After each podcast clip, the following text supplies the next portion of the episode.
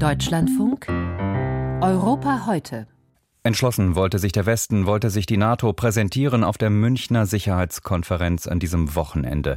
Mit Händen zu greifen war dann allerdings die Unentschlossenheit. Wir haben genug diskutiert, sagte eine sichtlich genervte dänische Regierungschefin Mette Frederiksen, nachdem sie zuvor angekündigt hatte, dass ihr Land seine gesamten Artilleriemunitionsvorräte an die Ukraine spenden werde.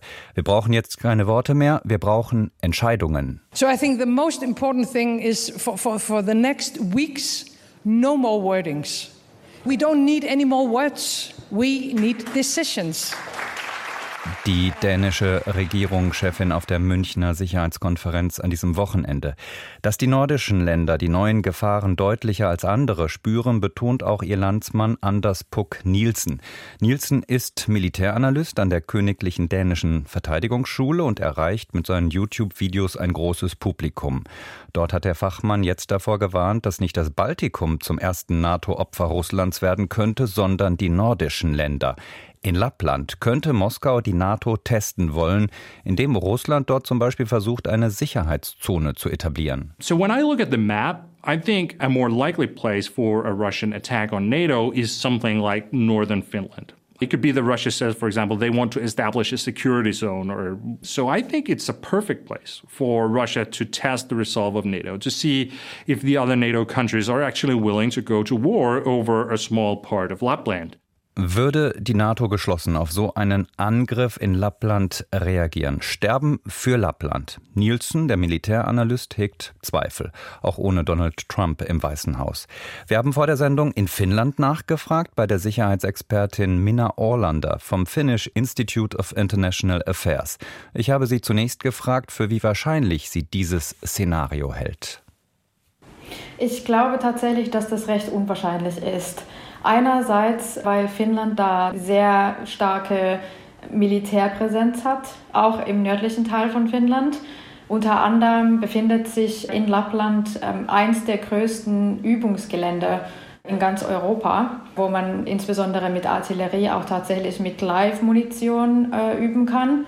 Dort hat es auch nahezu konstante Präsenz von amerikanischen und britischen Truppen gegeben, seitdem Finnland oder auch schon in dem Prozess, als Finnland noch auf die Ratifizierung gewartet hat.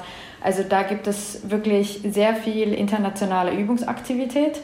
Deshalb ist, ist die Lage tatsächlich nicht so, dass es dort einfach so ein, so ein leeres Nichts wäre, sozusagen so ein unbestimmtes Gebiet, wo, wo niemand wohnt und wo, wo auch die finnischen Verteidigungskräfte nicht anwesend sind.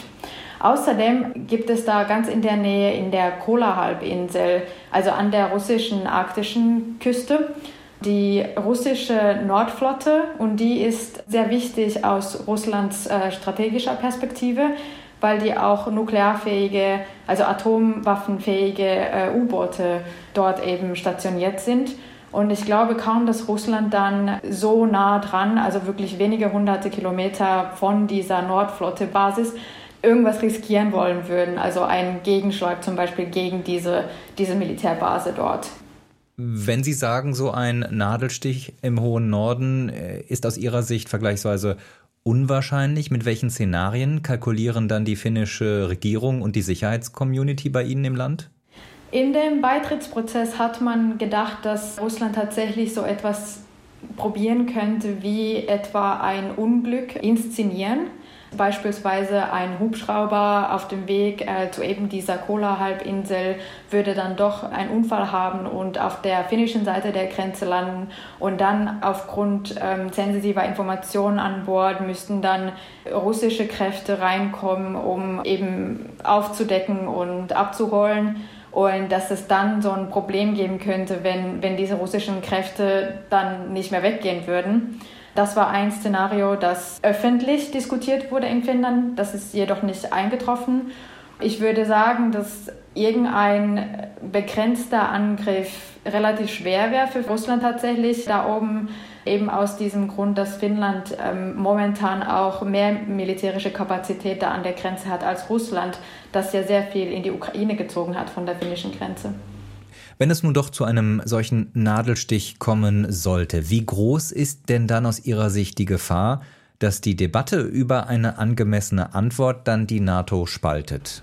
Ich finde auch, dass es tatsächlich wahrscheinlich das russische Kalkül ist. Also wenn Russland etwas versuchen würde, dann wäre das Ziel höchstwahrscheinlich eben die NATO außer Gefecht zu, zu, setzen sozusagen. Also eben nicht die ganze NATO äh, zu herausfordern, sondern zu schauen, ob, ob es auch so klappt, dass die NATO eben untätig bleibt. Jedoch in diesem Fall, wo es, es in einem äh, begrenzten Angriff dann auch tatsächlich wahrscheinlich alleine den finnischen Verteidigungskräften oder gegebenenfalls in Zusammenarbeit mit äh, den nordischen Nachbarn Schweden und Norwegen bereits schon gelingen könnte, so einen begrenzten Angriff abzuwehren, da hätte die NATO tatsächlich relativ viele Möglichkeiten, wie man darauf reagieren könnte. Also wenn Finnland zum Beispiel Konsultationen einleiten würde, was ja immer der erste Schritt ist, auch in einem Bündnisfall, also wenn Artikel 5 aktiviert wird, dann könnte die NATO auch eben beschließen, dass in der nordischen Gruppe so erstmal dann gemanagt werden kann. Es würde eben nicht immer in jedem Fall erfordern, dass die Amerikaner auch tätig werden oder anwesend sind. Jedoch wäre es sehr wahrscheinlich eben aufgrund dieser nahezu nonstop Übungsaktivität, die ich erwähnt habe, dass auch unter anderem Briten, also Großbritannien ist ja auch eine Nuklearmacht, also Briten und Amerikaner dann höchstwahrscheinlich in der Region anwesend wären. Deshalb würde es dann auch eben nicht viel brauchen, um eben amerikanische und britische Beteiligung auch dann ähm, eben heraufzubeschwören, was wahrscheinlich nicht im russischen Interesse wäre. Also ich denke, dass die NATO eigentlich tatsächlich relativ viele Möglichkeiten hätte, da auf verschiedene Weisen auf verschiedene Eskalationsstufen zu reagieren.